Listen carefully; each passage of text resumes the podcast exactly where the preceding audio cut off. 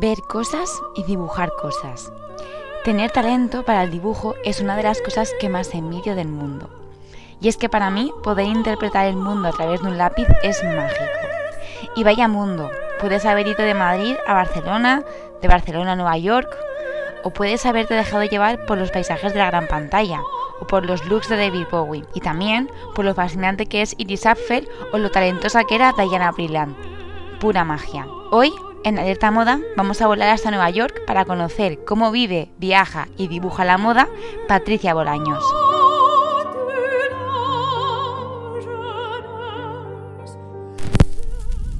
Alerta, Moda. Moda, un programa para disfrutar y descubrir la moda en cualquier parte. Bienvenidas y bienvenidos a este nuevo episodio de Alerta Moda. Soy Teresa Vivo y estoy encantada de que hayas vuelto a sintonizar Paterna la radio o le hayas dado al play a tu reproductor de iVoox y Spotify para disfrutar de esta charlita de moda y tendencias a la que vamos a sumar un poquito de arte y un poquito de, de viajar. De viajar porque hoy estamos hablando diferencias horarias y hemos establecido una conexión entre Valencia y Nueva York para poder recibir a nuestra invitada de hoy, que es la ilustradora Patricia Bolaños. Bienvenida. muchísimas gracias por invitarme, Teresa. Encantada de estar aquí. Bueno, Patricia, me gustaría un poco que te presentases a ti misma para que aquellos que no te conozcan supiesen un poquito tu historia, esa que compartes por, por redes y que muchos de los que seguimos tus ilustraciones ya más o menos conocemos. Pues, pues a ver, así por ponerlo fácil, em, soy ilustradora, soy de Madrid, eh, me vine a vivir hace cinco años a Nueva York, cuando aún era arquitecta, porque yo era arquitecta, y cuando llegué aquí, pues tuve una crisis de identidad que ya venía arrastrando de España. Y me reinventé y empecé con el mundo de la ilustración y bueno, pues hasta hoy. ¿Y por qué crees que el mundo de la ilustración ha estado siempre como tan relacionado con, la moda? Eh, lo vemos en cabeceras, en revistas, muchas, tú has colaborado de hecho con muchas, eh, con muchas editoriales de moda, con tus ilustraciones. ¿Ese vínculo a qué se deberá? Pues yo creo que tanto la moda como la ilustración dan un poco lugar a la fantasía, cosa que a lo mejor pues es más difícil de conseguir con otro tipo de disciplina como la fotografía o entonces, bueno, además que creo que em, la moda está muy relacionada con la ilustración también porque es, una herramienta, igual que es una herramienta para la arquitectura. Y, creo que, el, eh, eh, no sé, el, poder transformar algo que es real, como es la, moda o la ropa, en una ilustración en la que tú puedes añadir cosas de fantasía, ¿no? Pues, pues esos maniquíes que hacen súper alargados o yo qué sé, un montón de plumas que no acaban nunca o pues claro, es muchísimo más fácil de conseguir y creo que con un efecto muchísimo más estético que puede ser un, Photoshop o un montaje. Oye, ¿se puede llegar a conocer a alguien? ¿Tú que, eh, tú que retratas a, gente, a modelos, retratas looks de alfombra roja, looks de cine, ¿se puede llegar a conocer a alguien o un personaje a través de su ropa? Con esa mirada analítica que supongo que tendrás a la hora de ilustrar. Hombre, es que mm, aunque sea inconscientemente, la manera en que nos vestimos es la manera en que nos estamos expresando. Entonces, aunque a ti te parezca que tú te levantas y coges lo primero de tu armario, eso, eso ya dice mucho de ti, ¿no? O, la manera en la que te quieres mostrar al mundo. Entonces, eh, conocer, mm, sí, yo creo que puedes leer a una persona por lo que lleva puesto. Y de esa fantasía que nos hablabas antes, de las plumas infinitas o sombreros imposibles o unos volúmenes, ¿qué elementos crees tú que son como los que más glamour aportan cuando los dibujas, los que les haces, haces el trazo y dices, esto este, eh, esta prenda parecía como que tenga vida, como que el brillo, esa, esa textura destaque más que el resto? Pues no sé si sería glamour exactamente, pero yo, por ejemplo, que me pasa mucho por la calle y voy andando y de repente veo a alguien y sé que tengo que hacer una foto de esa persona, y la tengo que dibujar. Y suelen ser cosas llamativas. Entonces, por ejemplo, a mí me encanta el brillo, las lentejuelas, los flecos, los colores chillones, cualquier cosa que salga de, de, lo que puede ser normal, algo que destaque. y eso es lo que a mí me gusta, y tanto cuando abro una revista y veo una editorial de moda y veo como, jo, esto me apetece dibujarlo. ¿Qué es lo más divertido que has dibujado? Así, lo más, y que sea real, quiero decir, que no te hayas tenido que inventar y que sin embargo fuese una locura, una prenda de vestir así un poco estrambótica. ¿De moda? Sí. Pues mira, últimamente he estado haciendo muchos dibujos de Iris Apfel, que ya es fantasía. Entonces, claro, el armario de esa mujer es que no te aburres. Porque tienes, ahí sí que tienes de todo. Ahí tienes la pluma, la lentejuela, el plástico, el fleco, el estampado. Y me, lo, me pasa muy bien dibujando sobre ella. Bueno, también es que dibujas muchos referentes, porque también otro de, un referente, un icono de moda y estilo que podemos ver en tus ilustraciones también es a David Bowie, que también tiene esa parte divertida, ecléctica, mm. ese pantalón, esos rojos, colores, lentejuela. Mm. Y además lo guay de Bowie es que se reinventaba. Entonces, el Bowie de los 80 no era el mismo que el de los 2000 y entonces, eh, pero todos eran muy con ese rollo glam y que él tenía, em, también muy divertido dibujar Bowie. Para qué dices lo de lo de que Bowie se reinventa, yo reconozco que es que lo que más me gusta, me encantan todas sus ilustraciones, pero disfruto mucho viendo esas viñetas donde vas recopilando looks icónicos de algún director de cine, de alguna actriz, de algún diseñador. Y siempre que lo veo digo, madre mía, el trabajo que tiene que haber de recopilación, de tener ahí el ojo ya un poco entrenado para reconocer alguna silueta o colores o etapas de la una persona para después plasmar esas décadas en looks icónicos que todos reconocemos. Sí, mm, de hecho es que me encanta hacer eso, pero me lleva muchísimo tiempo.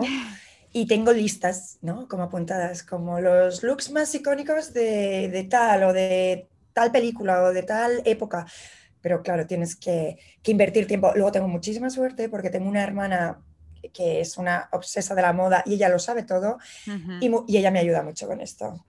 ¿no? Cuando yo le digo, mira, he elegido estos, estos outfits y ella me dice, no, no, no, no, tienes que meter esto, esto y esto. Y ella siempre lo clava. Oye, cuéntanos un poco a quién tienes ahí en la recámara que vamos a que tienes preparado o que te gustaría. Ay, pues ojalá pudiera contar contarlo todo, pero es que estas cosas, ¿sabes? En plan, haces un trabajo, no sale hasta dentro de seis meses y no puedes decirlo. Pero mira, ahora estoy muy ilusionada porque, bueno, esto supongo que ya puedo contarlo. Em, participé em, haciendo el, bueno, es que fue un, proyecto como muy loco. Eh, aquí en Nueva York trabajé en una película haciendo los murales para un apartamento en el que vivía la protagonista de la película y el otro día hablé, por fin con la directora, porque la película la hicimos hace casi ahora dos años, y me, me comentó la, la, directora que ya habían vendido la película, que la ha comprado Sony y que va a salir este otoño. Y eso pues, me ha hecho mucha ilusión. ¡Qué guay! sí, ver un trabajo mío en, en el cine, eso, es, muy guay porque porque es verdad que tenemos que decir a los oyentes que no te conozcan que al igual que, el equipo de Alerta Moda, aparte de ser una gran apasionada de la moda, eres una gran apasionada del cine y que te encanta. Se puede ver que es una referencia eh, continua en tus dibujos. Sí, soy súper cinéfila. Mm. Que por cierto, incluso Amanda Seyfried tiene, un, tiene una de esas recopilaciones tuyas. Sí, es que la película que, que hice, ella es la protagonista. Entonces en la película los murales, ella interpreta una ilustradora. Entonces, los murales que he pintado por la casa los he dibujado yo, pero se supone que los ha pintado ella. Bueno, menuda conexión. sí, sí, sí, sí, sí. Qué guay. Amigas, amigas. Claro, es que ya sois como, vamos, como el actual telego en la vida, en la pantalla es ella, eso. Eso que te preguntan. Te, preguntan a veces, ¿quién quieres que te haga en, el cine? ¿Quién te, gustaría que actuase para hacer de ti misma? Pues tú más o menos ya lo tienes. Puedes decir que más o menos Amanda. Oye, Amanda, Amanda. es majísima además. porque yo cuando empecé, cuando eh, acepté el proyecto, yo no sabía que ella era la protagonista. No me enteré hasta que estaba en el, set de rodaje. Y claro, a mí me estalló allí la cabeza. yo es que soy muy groupie. Yo es que veo un famoso y me pongo muy nerviosa. Claro, y en Nueva York a lo mejor tienes más posibilidades de mm, encontrarte con, alguien sí. conocido. Sí, y además a mí me pasa esto, que veo un famoso, me pongo muy nerviosa y siento como la obligación interna de ir a hablar con él, como sé que si me voy a mi casa y no le digo algo, me voy a arrepentir. Entonces, al final siempre acabo hablando con la gente y me acerco y claro, se, pues, pues está loca, pues hola. Pero eso está, eso está muy bien. Hace poco también recogiste en uno de esos dibujos de, de recopilación de moda la historia de la moda, pero como de las últimas 10 décadas o así, eran muchísimas figuritas de mujeres icónicas, algunas se podían incluso, podías hacer apuestas a quién te presentaban y eso también es un fenómeno increíble, porque cada época es una silueta, cada época es unos colores y una tendencia. Pero ese, ese, ese fue un encargo para una revista mexicana, entonces ellos me dieron el guion. Eso fue más trabajo mío de, de ilustración que de documentación, porque ellos ya sabían lo que querían. ¿Y qué, intentabas destacar? Bueno, o qué es lo que más o menos buscabas destacar para cada una de las décadas? Es que yo no lo elegí, me dieron ellos el guion, entonces me pusieron directamente, pues, eh, me acuerdo más de las últimas épocas, porque las primeras, pues entre que son muy largas y eran un poco, porque claro, por ejemplo, si a ti te dicen cómo vistían en la Edad Media, tú, tienes como un este, pero es que hay Edad Media alta y Edad Media baja, y entre medias hay a lo mejor mil años que hubo una evolución enorme, pero tú solo tienes una idea en la cabeza. En cambio, si dicen los 2000, tú vas directamente a, un, Exacto. a una imagen. Que lo dije también cuando posté esto, que es que los 2000 me parece una época horrorosa en la historia de la moda femenina. que me acuerdo cuando estaba buscando imágenes de referencia, era todo. Y ahora dicen que están volviendo, pero yo decía, ay madre mía, porque claro, nosotras lo hemos llevado, ¿no?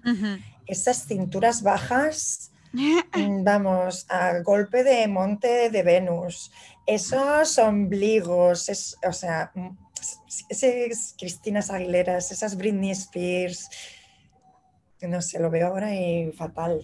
Y si los 2000 es fatal, ¿cuál es la que tú dirías? Mira, esta quizá me hubiese gustado llevar alguna, alguna prenda o vivir en ese momento para disfrutar la moda en ese momento. Pues los 60, 70. Sí. Sí, claro, porque además es como ya la libertad y el llevar lo que quieras, pero además creo que tenía muy buen gusto. Oye, y hablando de Amanda, que hemos hablado antes, eh, como también te gusta mucho el cine y te gusta mucho la moda, supongo que habéis, estado pendiente de este año de la alfombra roja de los Oscars, que ha sido hace unas semanas. Oye, ¿qué looks son los que más te han gustado de este año? ¿Cuáles tienes, estar deseando ya pintar? Mm, pues a ver, me gustó muchísimo Carrie Mulligan. Y luego había mm, un hombre, que no me acuerdo de su nombre, em, que llevaba un mono de, de Yves Saint Laurent.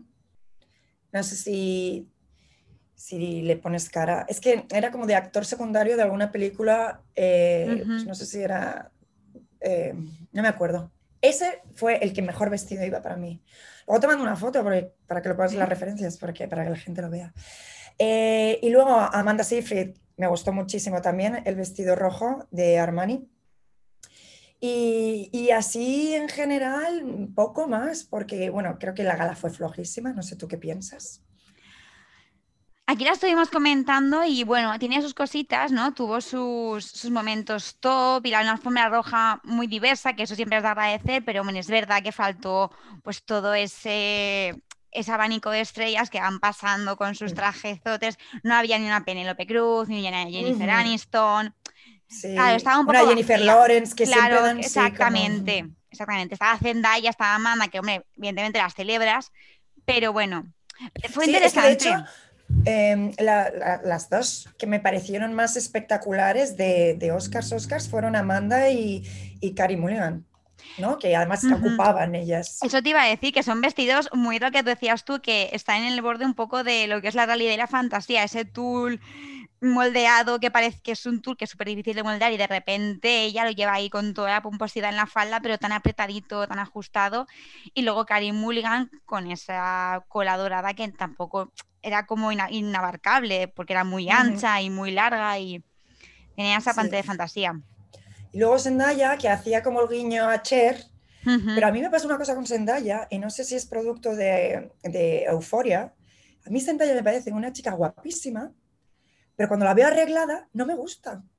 a mí me gusta como su belleza como natural, cuando la veo eso con sus Converse y sus vaqueros y sus no sé, hizo una campaña para Tommy Hilfiger que, que era todo, pues esto, un, eh, vaqueros con camisetas, que, que, a mí ese es como el look que le veo a ella. Y cuando uh -huh. se me pone un vestido así, un valentino, un tal, me quedo fría.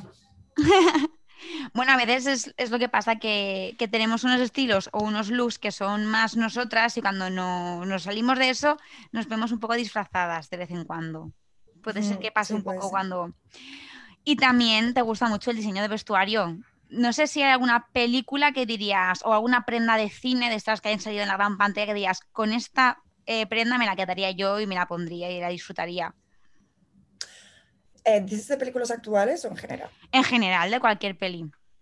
Pues mira, hay una película de Audrey Hepburn que se llama Dos en la carretera, uh -huh. que no sé si has visto, que eh, todos los outfits que lleva Audrey son una fantasía. Y además también es una película de evolución, porque es una película que va de un matrimonio que se va rompiendo, y entonces es como todas las fases por las que han pasado, que no uh -huh. sé si son cuatro o cinco, y la película va saltando de una a otra y todos los outfits, desde que ella es jovencita hasta que ya es como más mayor, eh, uh -huh. me parecen increíbles. De hecho, es uno que tengo en mis listas de... Tengo que dibujar el vestuario de esta película. Qué guay, qué ganas, qué ganas. Y, y, de las series, que sabemos que también eres fan de Emily en París, de Girls, de Sex and the City, ¿hay algún personaje que tú le dirías, le apuntarías con una pistola y le dirías, dame tu armario? Mm.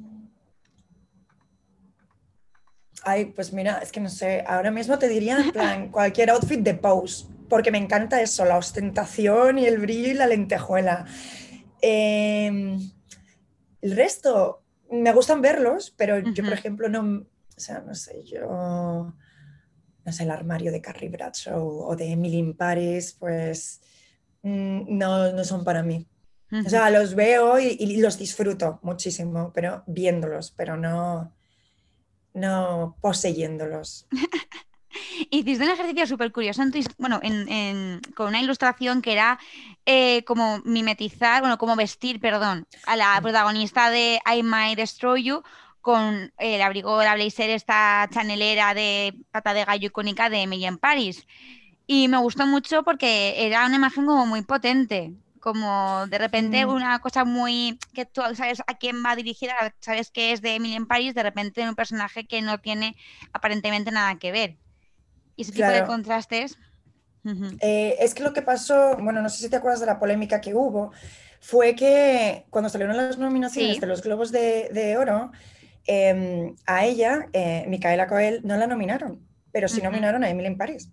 Y vamos, es que yo no es que sea fan de Emily en Paris, yo eh, o sea, es esta como guilty pleasure de, bueno, pues, o sea, de, además son cosas que, que, que, por ejemplo, en mi casa me cuesta mucho ver porque mi, mi marido es como ni de coña.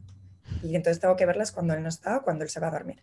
Y, y cuando vi que había nominado a Emily in Paris, me, me, me, me indignó tanto que no hubieran nominado a I May Destroy You, que me pareció una serie fantástica, que se, había esta controversia que decían, ¿por qué ha sido? Es porque es, es, negra, es porque son racistas, es uh -huh. porque, no sé, ¿por qué la han ninguneado de esta manera?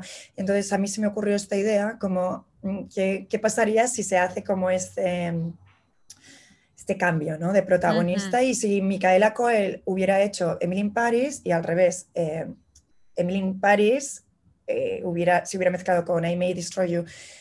Y por eso hice el dibujo pero pues sí, fue quedó, quedó muy divertido. chulo y además queda, queda, impactante. Se, se, nota ahí, pues bueno, como, como, a veces las narraciones cambian según, según eh, la historia, según el argumento, según los personajes y cómo los vestimos, que eso también es importante. Sí, que no sé si lo has visto, pero I May Destroy You también tiene un, un, un, un vestuario muy guay. Pues no la he visto, pero, pero sí, la sí, tengo sí, apuntada, pues échale un vistazo. Uh -huh. ¿Cómo ha, ¿Cómo ha, influido Nueva York en tu armario? ¿Es que ha influido algo? ¿Es el se traslada a Nueva York? ¿Ese estilo, el street style neoyorquino tan famoso? Pues mira, en dos cosas principalmente. Uno, que ahora siempre compro en tiendas de segunda mano, porque el precio aquí es prohibitivo. Entonces he tenido que buscar nuevas vías de, de, de renovar mi armario. Y dos, y esto es lo más guay, em, creo que Nueva York te da mucha libertad para vestir como te dé la gana. Porque aquí absolutamente nadie te va a mirar por la calle. Porque vayas, pero vamos, como, como si quieres ir desnudo.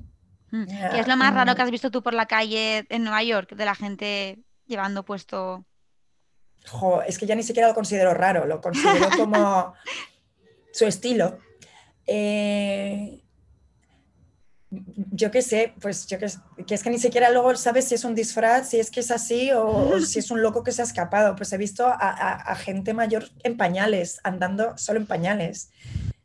Pero no mayor, eh, ancianos. Adultos. hablando de adultos, sí, adultos. Pues bueno, pues, es que fantasía. Y oye, eso de comprar en segunda mano, que aquí somos muy fans del upcycling, del reciclaje, de la moda circular y de cambiar nuestros hábitos de, consumo. ¿Tienes algún tip para comprar en segunda mano? Que nos mm. puedas. Te puedo recomendar tiendas, pero así tips. Mm, no, porque yo creo que es muy, mucha suerte, ¿no? De llegar y encontrarlo, porque tienes que encontrarlo y además te tiene que valer. Y, y solo hay uno. Entonces hay una tienda en Soho que me gusta mucho que se llama Housing Works. Em, tengo un amigo que también tiene su propia tienda que se llama Dry Clean Only. Em, y luego, pues, la mítica Beacons Closet, que es enorme y tiene varias localizaciones. La de, la de Williamsburg Greenpoint es la mejor porque es súper grande. Mm, y sí, no, lo considero más suerte y, energía, porque hay que echarle horas también. Porque muchas veces llegas y está todo amontonado, entonces tienes que mirar tal. Si te molesta mucho el ruido de la calle, cierra la No te preocupes, oye, es maravilloso tener un poquito de aquí en Valencia y, bueno, los oyentes que, nos estén escuchando desde pueblitos pequeños o ciudades más pequeñas, de repente un pitido de un coche neoyorquino, es una fantasía.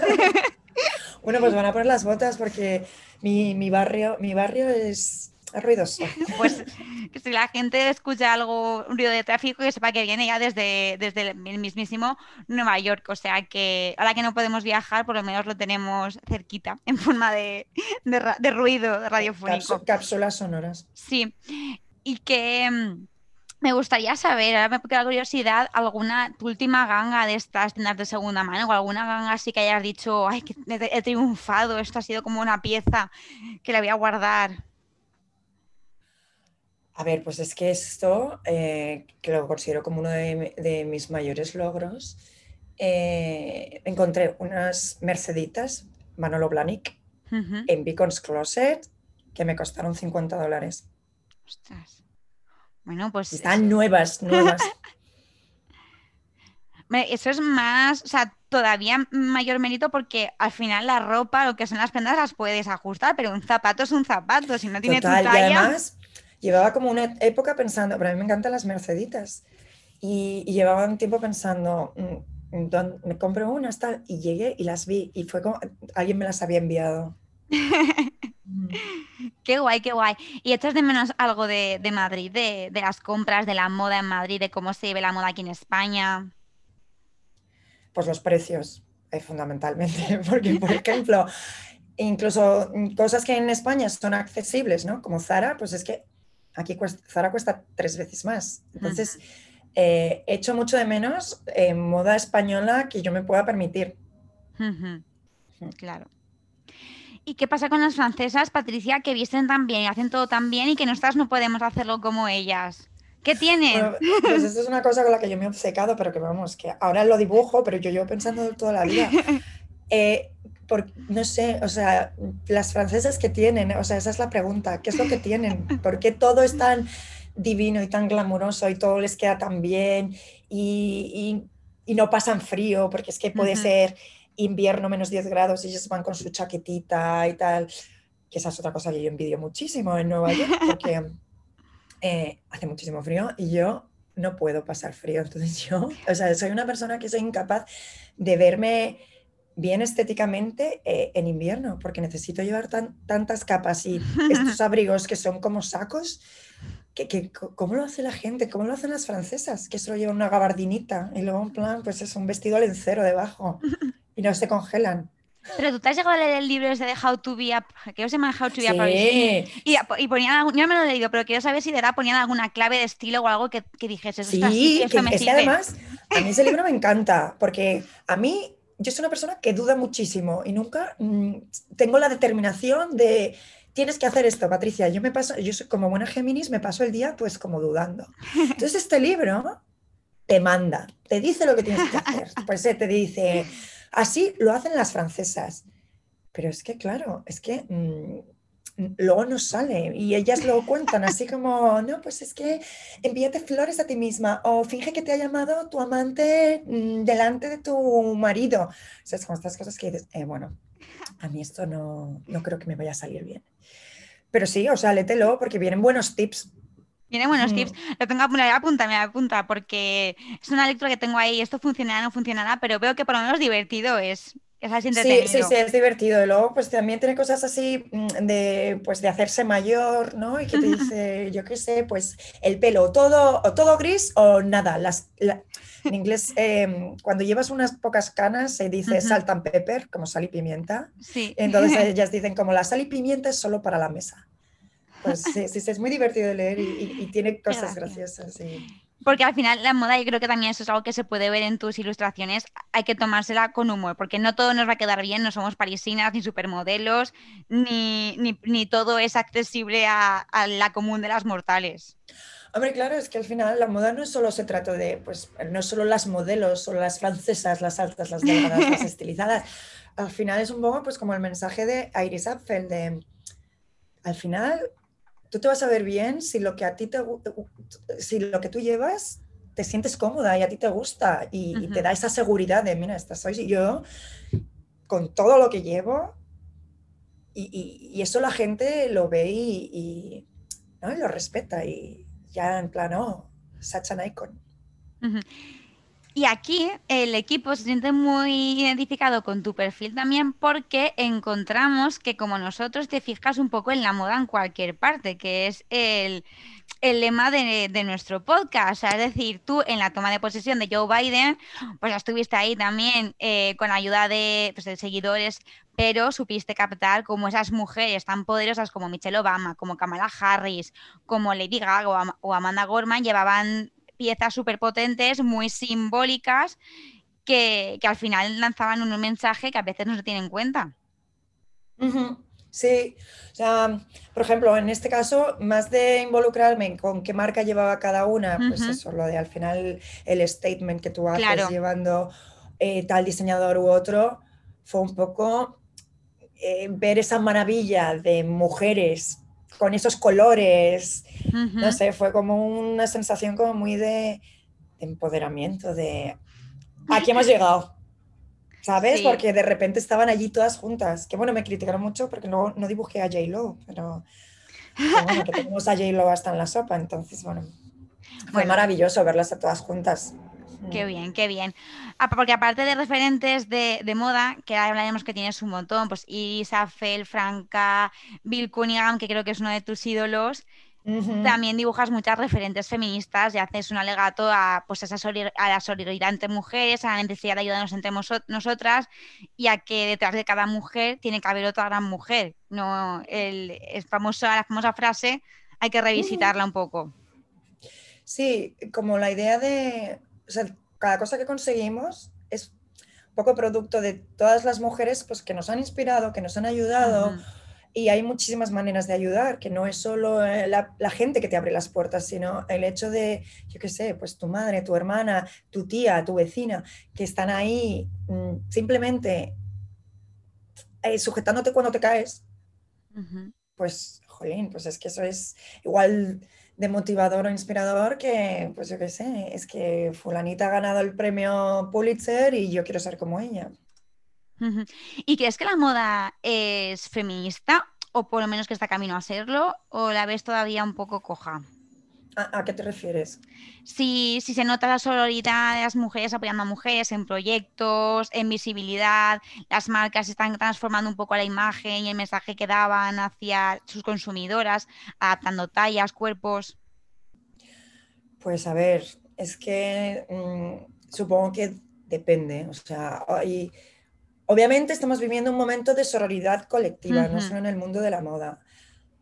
Y yo creo que eso se puede ver, que las redes sociales también ayudan mucho a difundir ciertos mensajes, pero también es cierto que creo que eh, muchas veces el tema del feminismo de la mujer se utiliza más como, como una manera de comercializar una idea que más de, de hacerla factible. Y eso, por ejemplo, cuando lo ves, pues te da mucha rabia. Y eso pasa.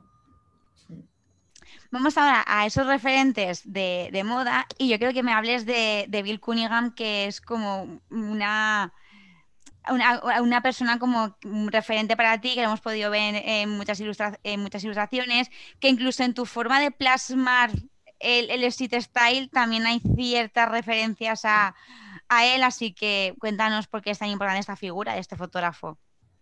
Ay, pues es que soy tan fan de él como persona y como artista. Eh, y luego además es que me siento muy identificada porque él al final lo que hacía era salir a la calle y captar eh, lo que su ojo llamaba, eh, lo que llamaba la atención.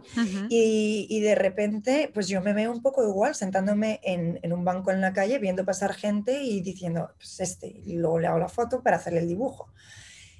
O sea, mm, obviamente Bill Cunningham tenía ese ojo que, que, era producto, él llevaba 40 años haciendo fotografías de moda y él había estado en todas partes porque él había empezado en el mundo de la moda como diseñador, que le hacía sombreros y luego empezó pues esto, cubriendo los desfiles de moda hasta que luego ya él tenía su columna en el New York Times em, de moda en la calle, pero a la vez cubría también todas las galas que se hacían en Nueva York. Luego me parece que, que en todo este mundo de la moda, creo que es un rara avis, porque él era súper humilde y no, él no era un divo ni, ni, ni, jamás se transformó en una persona ambiciosa. Él vivía con súper poco, vivía en un espacio súper pequeñito, en un estudio en el Carnegie Hall, iba en bicicleta a todas partes, incluso cuando iba a las galas, de pues, la gala del Met o todas estas galas que se, que se hacen en Nueva York para recaudar dinero, y le ofrecían sentarse en una mesa para cenar y él ni aceptaba y decía, no, no, yo estoy aquí por trabajo. y luego además me parece como muy tierno toda su vida como personal, porque creo que él Mm, por las circunstancias que le tocó vivir, no sé si has visto alguno de sus documentales que se ve cuando le preguntan por sus relaciones sentimentales, que él nunca se le conoció ninguna, él solo contesta como, no, no tenía tiempo y de repente se rompe y se pone a llorar de una manera como súper tierna, como que se ve que tiene un conflicto interior que nunca ha podido, no sé, hablar claramente porque su familia era muy católica, lo que fuera. Y no, no pudo tener, no sé, decían que era gay, pero nunca, ni él lo confirmó, ni nunca tuvo una pareja, ni, ni, se sabe. Claro, quizá el, el, la propia, el propio impedimento de, o sea, de no tener tiempo o de la dificultad o de, o de todas las presiones le detalló tanto que a veces es un proceso difícil el verte que, sabe, eso sentir ese tipo de, de sensaciones de, no sé, mi vida sentimental ni siquiera sé escribirla porque no, no le he dado, no dado que exista. Verlo contado así, ¿sabes? Que le ves y no es como, Jos, que está frustrado o está reprimido. Simplemente, bueno, pues no se pudo dar, se rompe un momento y de repente vuelve otra vez con la sonrisa como, bueno, ¿por dónde íbamos? No sé, me parece un, como, como ser humano, me parece admirable. Era buenísima persona. Me da rabia porque, porque es una de estas, cuando he colgado cosas de él y me ha escrito gente como yo le vi una vez o a mí me hizo una foto o tal, me hubiera encantado cruzármelo en Nueva York. Claro, ya, en verdad es que tiene hasta una, una, una calle, una, una, esquina, un corner, ¿no? Sí, donde él se ponía siempre ahí en la Quinta Avenida con la 53. Mm.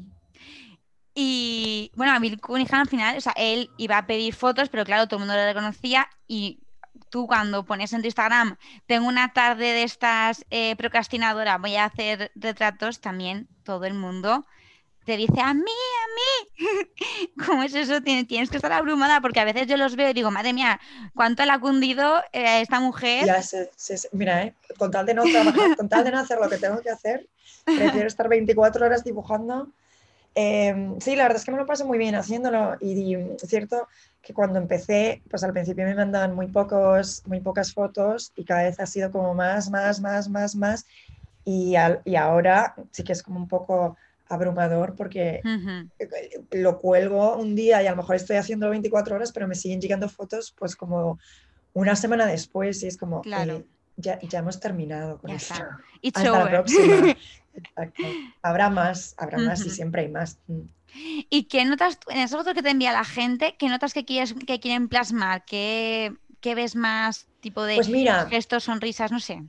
Me alegra mucho que me hagas esta pregunta porque si nos están escuchando yo doy ideas para la gente, porque hay mucha gente que me manda ah. una y otra vez la misma foto. Entonces, claro, yo, como me mandan muchas, pues al final me encantaría dibujar todas, pero al final las que cojo son las que más me apetecen eh, dibujar. Pues, y que me gusta, pues a mí me gusta pues un esto, un outfit fantasía, una buena pluma, un sombrero, las gafas me encantan. Eh, y además me, creo que me, resulta muchísimo más fácil, no sé por qué, dibujar a gente con gafas que sin gafas. Bueno, sí que lo sé, supongo, porque dibujar ojos es muy difícil. Sí, esto le pasaba también a Moderna del Pueblo, que a veces... Claro, sí, ella siempre usa gente con gafas de sol, ¿no? Sí, sí. No, pero yo hablo gafas también transparentes, o sea, que se pueda ver el ojo, pero ya como que el marco de la gafa como que ayuda a situar el ojo. Em, pues yo qué sé, un maquillaje es así vistoso. Em, y fotos que se te vea bien la cara, ¿sabes? Porque mucha gente que te manda, pues esto, se está haciendo un, selfie, pero se está tapando, ¿sabes? La mitad de la cara con algo, o hay, o muchas veces también, esto no me lo hagáis, por favor, que me mandan fotos pues de cinco personas juntas. Eh, bueno. Tengo dos manos, ¿no? Exacto, exacto. estoy aquí como Nacho Cano, con dos iPads en plan. Hablando de, accesorios que te gusta mucho dibujar, eh, para mí cuando, cuando veo la Patball, cuando veo Patricia Bolaños, eh, no astros tanto tu cara, porque de hecho es de las pocas veces que la estoy viendo ahora mismo en la videollamada, bueno, en, entrevistas y tal, pero yo lo que veo es ese gorrito rojo mítico de tu icono. No sé si ese gorrito existe, si tiene una historia. Existe, existe, existe. Sí, sí, o sea, esa foto existe. Lo que pasa es que eh, eh, la, voy actualizando, la voy actualizando. De hecho, el otro día me dijo mi, marido, tienes que hacer ya la versión del verano. Y entonces, la misma foto que yo me hago siempre cuando voy en el metro, eh, en el reflejo de la ventanilla. Y esa vez, pues llevaba ese gorro rojo y se quedó como, como tal, como el, simbolito. Además, se te ve también muy abrigada, ¿eh? muy de esos Sí, sí, no como las francesas. Claro, claro, era invierno. ¿Cómo te, ¿Cuál es tu relación con, la moda a nivel personal, Patricia? En tu día a día, tu armario, tu estilo. Pues a mí me encanta la moda. Tengo muy poco tiempo y muy poca paciencia para ir a comprar. Entonces, eh, tengo la suerte, como ya he dicho, de tener esta hermana fabulosa que además hace limpieza de armario cada muy poco tiempo. Ahora, la pobre, bueno, todos en general, eh, llevo un montón de tiempo sin verla porque como no podemos viajar, pues... Mm. Pero antes ella venía como cada dos meses me decía, toma, esto yo no lo quiero. Y entonces yo decía, maravilloso. Sí, y luego es que me da mucha pereza ir a comprar. O sea, si voy a comprar es porque he ido de paseo y me he encontrado con algo que me ha gustado y me lo compro, así espontáneo, o porque necesito algo para una cosa en concreto. Pero así de como hobby, de me voy de compras, mm, no me gusta nada.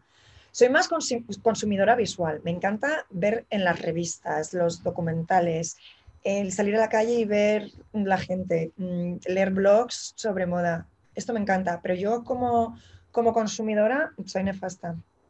Pues ya que lo has dicho, esta iba a ser la última pregunta, pero bueno, vamos a meterla aquí.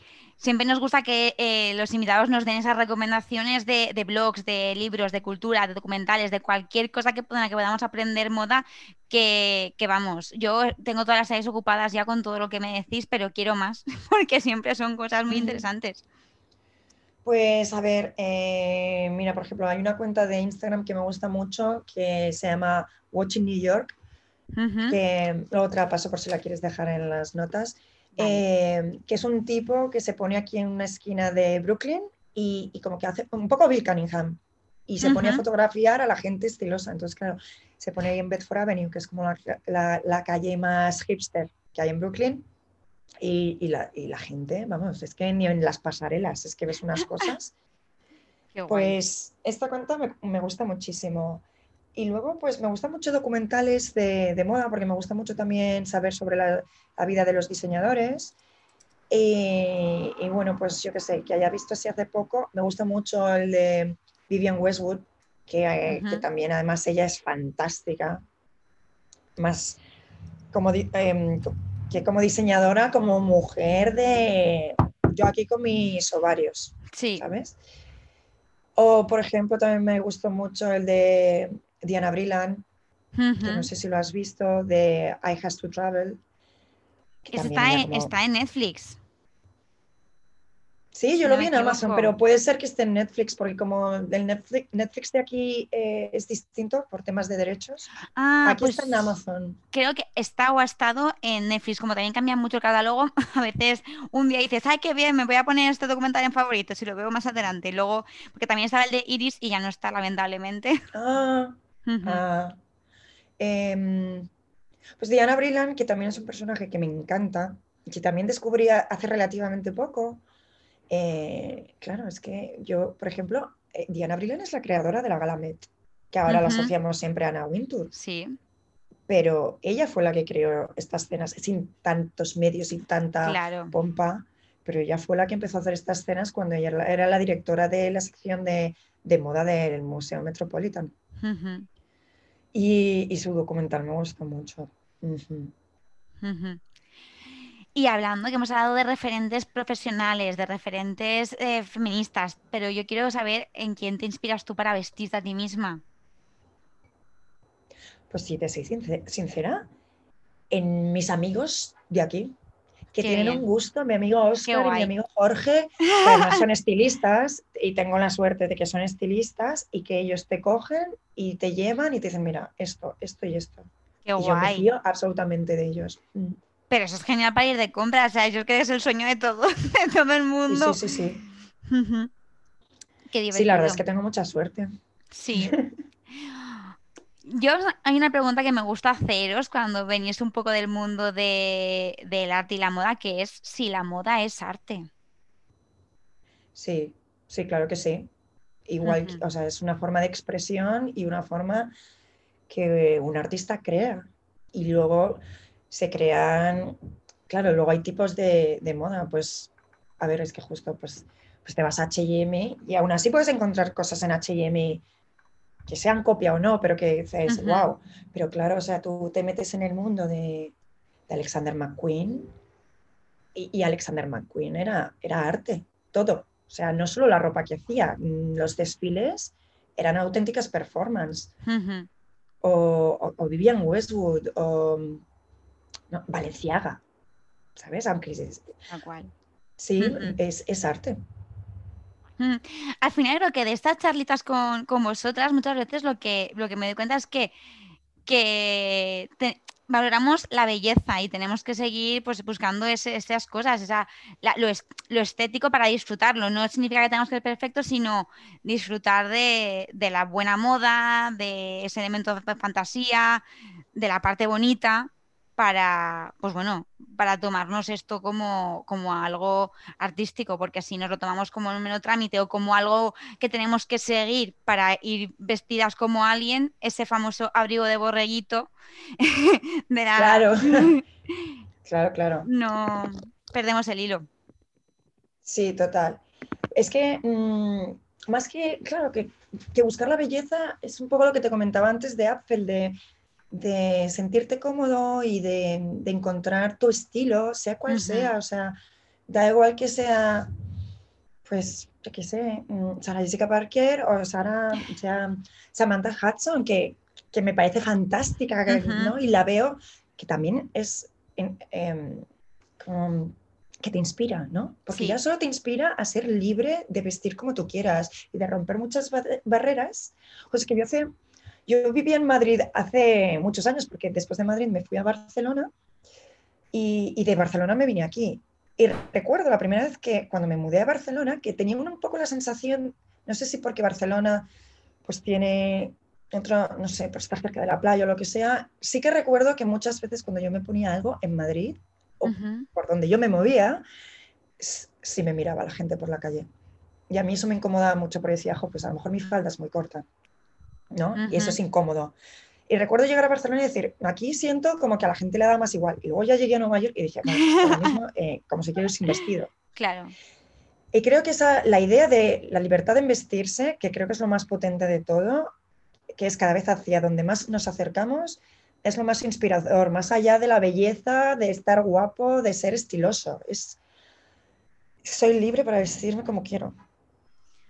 Oye, pedazo reflexiones que me has dejado sin palabras. De hecho, estaba apuntando la frase porque digo esta frase que no se me escape, que, que, me está gustando y, me ha parecido, tienes toda la razón, esa visión de, ser libre al vestirnos de, bueno, pues de que sentirnos a gusto.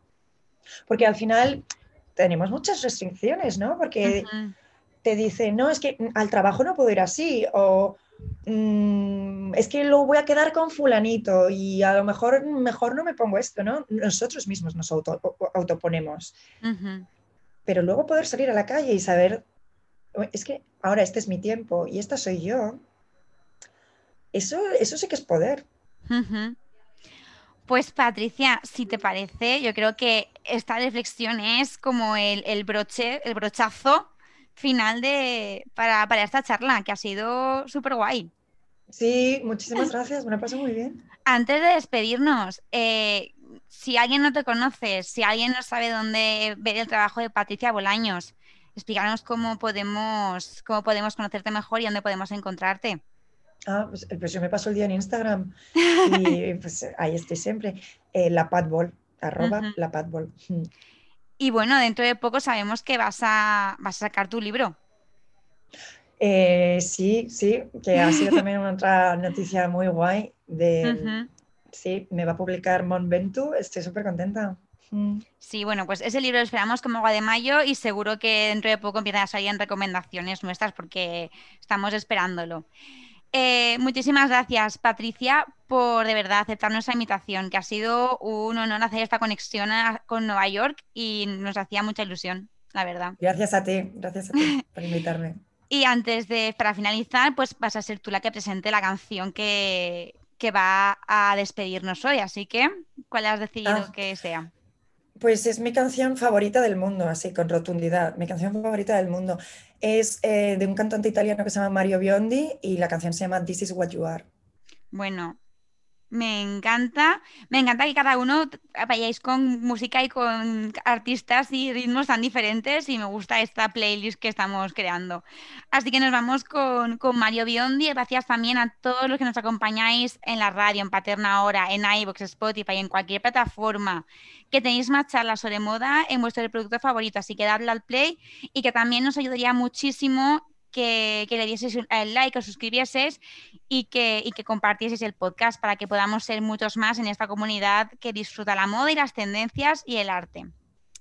Hoy nos vamos con este temazo de Mario Biondi, pero la semana que viene volveremos con más moda, así que estad atentos y no os lo perdáis. Un beso. Un beso, chao.